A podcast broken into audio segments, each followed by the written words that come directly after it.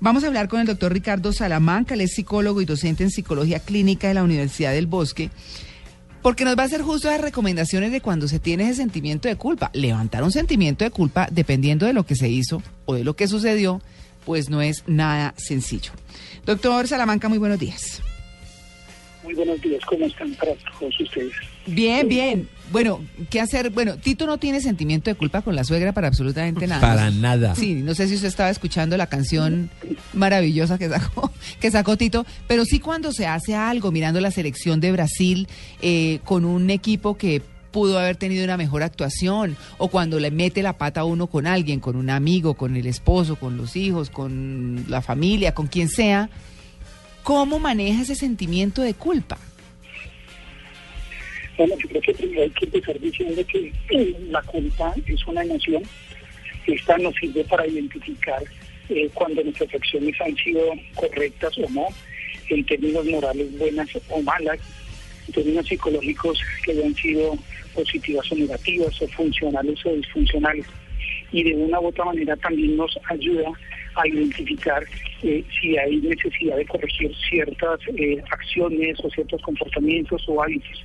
Claro. La culpa está también estrechamente relacionada con una palabra que es poco complicada, que ha dado para mucho debate, que tiene que ver con el elemento del perdón. Por eso la culpa y el perdón son dos, dos palabras y dos realidades humanas que siguen siendo y merecen toda la atención en nuestra vida cotidiana, ¿no? Claro, pues cuando uno tiene la culpa de algo, pues si tiene la, la eh, sencillez y la tranquilidad y la madurez de decir, oiga, discúlpeme, me equivoqué, ¿cierto? Eh, pues digamos que sana un poco eso. ¿Pensaría uno que esa es la forma, el perdón es la forma de sanar la culpa? Sí, digamos lo que, que la, la culpa hace parte del proceso del perdón. Y habría que decir una cosa adicional y es eh, frente a la culpa, pues obviamente tiene una tendencia y una actitud fuertemente moral, eh, porque viene más desde el medioevo y está asociado, por supuesto, a una concepción religiosa. Sin embargo, hoy en día también se habla de culpa no necesariamente con un carácter religioso. Esta culpa, pues obviamente habría que preguntarse cosas como cuál es el motivo realmente para tener, o si hay un asidero real para sentir esa culpa. Hay culpas que pueden estar relacionadas con la relación con otros o por la omisión o incluso culpa por eh, la violación o la transgresión de una norma eh, que yo me he impuesto a mí mismo.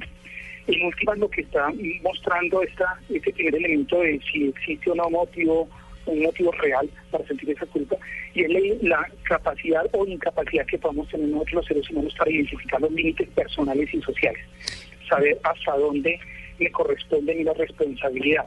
Hay una palabra en psicología que se llama locus de control y significa lo siguiente, que una persona eh, puede tener un locus de control interno, es decir, asumir que todas las cosas buenas o malas dependen en totalidad de, de esa persona. Un ejemplo claro y cotidiano lo tenemos todos nosotros, en especial con nuestras mamás.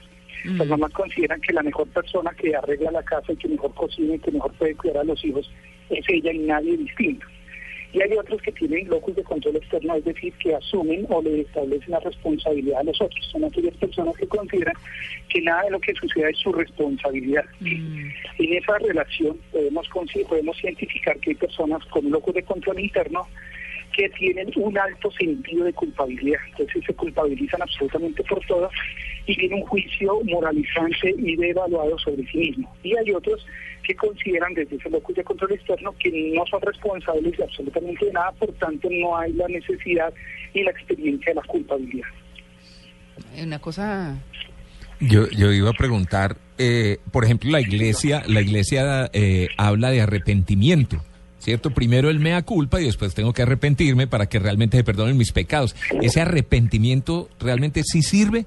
Es decir, si yo me siento culpable de algo y me arrepiento, ¿me logro sentirme mejor o acabo de hundirme?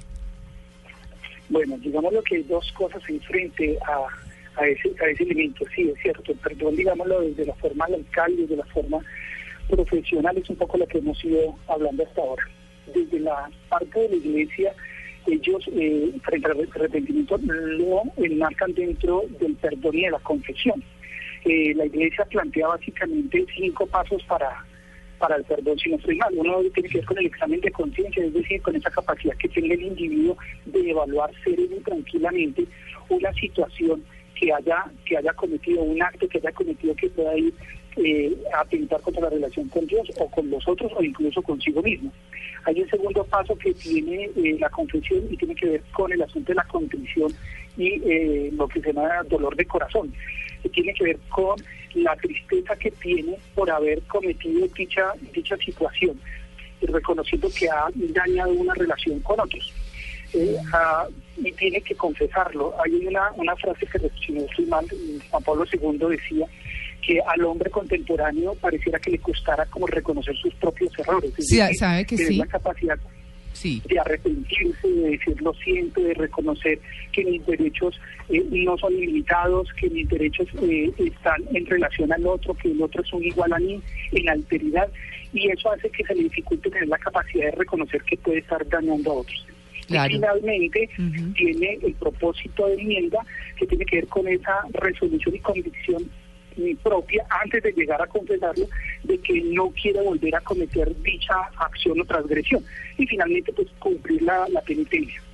Recogiendo esto y para dar respuesta a lo que me preguntabas, por supuesto que el arrepentimiento es un ejercicio, en ese caso, de trascendencia y reconocimiento de ese Dios de relación con nosotros, y desde la parte de que hay la capacidad de identificar los límites, el derecho de los otros y cómo mis acciones pueden vulnerar significativamente no solo los derechos de otros, sino incluso la misma dignidad de la persona misma en la relación de pareja, de familia, de compañeros, de amigos, de trabajo, etcétera. Es que uno nota cuando le presenta excusas a alguien como el alivio, ¿cierto? De la persona. Dice, oiga, ¿sabe qué? Qué pena, me equivoqué. Sí fui yo. O, y la persona inmediatamente transforma su misma cara, su expresión. Y es como lo mínimo. La persona a la que uno ofendió, pues de alguna manera. Exactamente. Pero la pregunta iba más allá. ¿Y uno? ¿Uno cómo se siente? No, como una cucaracha. sí, por eso. Pero, pero, pero a veces es mejor expresar eso y decirle una vez o quedarse sin, sin reconocer la falla y quedarse con eso ahí guardado. de pronto también es como una catarsis. Tú mencionas y es algo importante y aquí tiene que ver con el hecho de cómo decirlo cuándo decírselo, a quién decírselo y hasta dónde decírselo. Mm, es decir, mm. no podemos confundir la sinceridad de la expresión eh, sobre el reconocimiento de un acto que yo he cometido y que ha dañado a otro a la imprudencia. A veces nosotros confundimos esas palabritas. Claro, el perdón requiere primero prepararse, hacer un reconocimiento personal, es decir, aceptar el daño, trabajar sobre identificar qué es lo que llevó a que yo cometiera ese acto y cuáles son las consecuencias que se han derivado de ello, hacer una reatribución o un análisis nuevamente de, esa, de, esas, de esas ofensas, identificar el malestar que me está que me está generando y por supuesto realizar la acción del perdón. Hay en el perdón hay, hay algo que hay que decir es que digamos que como dimensiones del perdón. Hay, hay, hay un perdón que es intrapersonal, es decir, un perdón que busca la persona consigo mismo por el acto cometido, por decir, ah, por decir eh, algo. Yo, yo le miento a alguien, pero no tengo la posibilidad de, pedirle eh, perdón o excusas al otro, pero yo mismo eh, reconozco que fallé con esa persona y con mi propia palabra, por ejemplo, al buscar ser honesto. Mm. y la persona busca perdonarse a sí misma por esa acción, independientemente de lo que la víctima pueda estar pensando. Y hay otro perdón que es interpersonal, que es el que estoy mencionando, y es buscar el perdón del otro porque yo lo converso con el otro, u otorgarle el perdón al otro por las acciones que yo haya cometido, ¿verdad? Mm. Entonces ahí entran también tres cosas importantes en esa dimensión del personal, en la respuesta. Bien, primero reconocer que hay una emoción, es decir, tengo que trabajar sobre esas emociones que han producido lo que yo he hecho. Dos, tengo que reestructurar o reevaluar el pensamiento sobre el hecho que yo tuve, o sea, un poco la justificación. Y tres, la actitud que yo tenga de querer acercarme a pedir solicitar u otorgar el tratamiento. Claro, es que, bueno, la cosa no es fácil, pero hay un aprendizaje ahí muy importante. Y lo, y lo que dice usted, lo que dice usted es, es muy cierto. Hoy en día a la gente le cuesta mucho trabajo decir, oiga, discúlpeme. ¿Cierto? Eso alivia tantas cosas para las dos partes, porque es para las dos partes, y se evita uno como esas, esas mm, como grandes... Eh, ¿cómo se, cómo diría ahí? Como esa, esa cosa harta, aburrida que queda, esa sensación de, uy, este sí, o esta vieja sí, ¿no es cierto? Sí. Es como, es el, el tema de, de disculparse, mucho más allá de decir, por eso a veces uh, cuando uno está corrigiendo, dice, me haces el favor y te disculpas con tu papá. Eso no debió ser. Entonces, disculpas. Curioso, ¿no? y nos dice, las disculpas tienen que salir del corazón. Claro. Y tienen que ser Si no, sinceras. no son. Si no, no son. Claro, claro. Por cumplir, no. Por Sí. supuesto, hay una cosa que yo me voy a atrever a decir aquí, y usted no sea malinterpretada, y es, esto, el perdón es, un, es, es una virtud, es un comportamiento que se enseña, que Mm. se trae de casa, y en eso los primeros maestros son los padres, y en especial, como tú acabas de poner ese ejemplo, la mamá. Porque el perdón restablece las relaciones, el perdón fortalece el valor por el otro, y tercero, el valor aumenta la valía personal, la autoestima y el reconocimiento de los otros. Mm. En ese caso, eh, cuando nosotros trabajamos en el perdón, hay que reconocer entonces algo que es importante, y es que la falla, el error, eh, es parte vital en el aprendizaje. Nosotros nos hemos, hemos sido formados en un mundo en donde el error no, no hace parte del aprendizaje y se castiga tremendamente. Y es todo lo contrario, el error hace parte del aprendizaje. Sin el error yo no reconozco, no identifico mis límites, no identifico mis errores, no identifico aquello que me está haciendo falta por mejorar o que, o que el otro mejore, que es lo, que- lo que vendría a ser como un aprendizaje significativo. Es Mm. decir, que sobre la debilidad yo construyo mi fortaleza, por decir algo. El día que tú mientes o yo miento, voy a poner un ejemplo. Recuerdo en el colegio, eh, en mi época, se hablaba de quinto, sexto bachillerato, en mi Mm. época. Hoy Ah, ya sí. se hablará de décimo y once. Mm. Entonces yo recuerdo que estaba en sexto bachillerato en 11 y eh, había sido un poco flojo el último, los dos últimos meses en el colegio y recuerdo que, mm, el perdón fue en quinto, eh, recuerdo que llegó el momento del examen de trigonometría y pues sí, había estudiado relativamente, pero la nota que saqué no me alcanzó y me tocó habilitar. Ah, Yo realmente eh, esas vacaciones, que eso se volvió estresante porque llegar a la casa y decir que yo tenía que habilitar eso era un problema, no, recuerdo que estuve estudiando realmente muy juicioso con dos compañeras del colegio que eran muy pilas mm, y dedicaron su tiempo para ayudar. mm. Realmente estudié, sin embargo había una partecita que me costaba tremendamente, yo no sé si ustedes lo recordarán, las famosas funciones trigonométricas. Sí, con un librito de funciones de seno, coseno, tangente, cotangente. No. Tangente, seno sobre coseno. Sí. Exactamente. Ah. Entonces recuerdo que yo me sentía tan débil en eso, tan, tan inseguro, que hice copia en un papelito. Eh, y entonces recuerdo que en un papel muy pequeñito lo metí dentro del libro de eh, las funciones trigonométricas para que me ayudara. Y eran cinco puntos. Los primeros cuatro puntos recuerdo que los respondí, digamos lo que si la, eran dos horas para la habilitación, los primeros cuatro puntos los resolví en media hora. Eso iba volando. Pero cuando llegué a ese punto, porque yo quería sacar el 5, pues me di cuenta que ahí estaba mi talón de Aquiles y empecé a pasar hojas y hojas del libro y volvía y volvía. Y claro, la profesora sabía que por más lento que fuera, más de tres veces de buscar en el libro, no necesitaba. Y yo buscaba y buscaba, buscaba.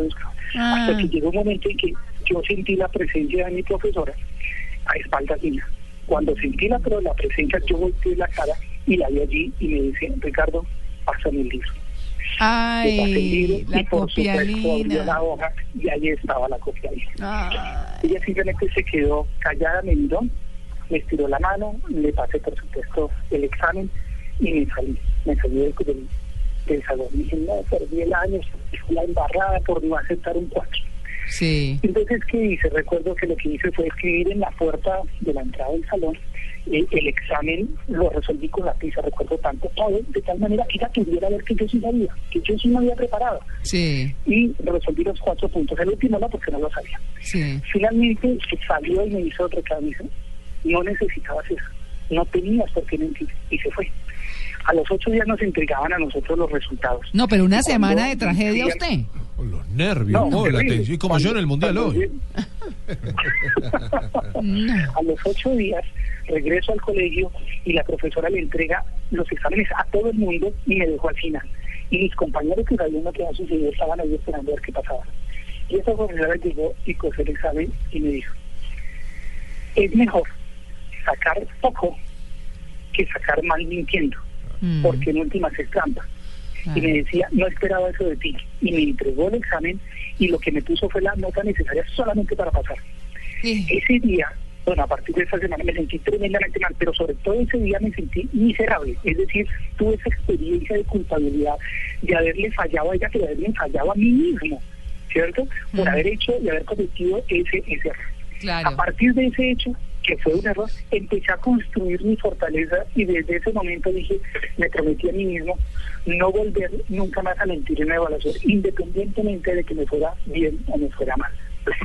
claro. Entonces, el error hace parte fundamental del aprendizaje.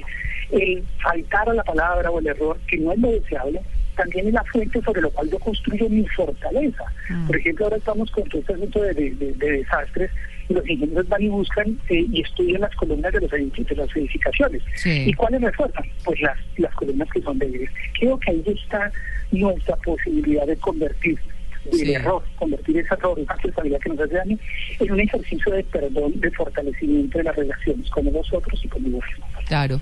Pues bueno, ahí está muy y el ejemplo eh, muy bien para aplicarlo con esa conclusión eh, tan interesante que usted acaba eh, de dar, eh, doctor Ricardo Salamanca. Pues eh, la verdad es que ahí les dejamos el tema de la culpa para que lo manejen, pero discúlpense, nada cuesta, todos nos equivocamos.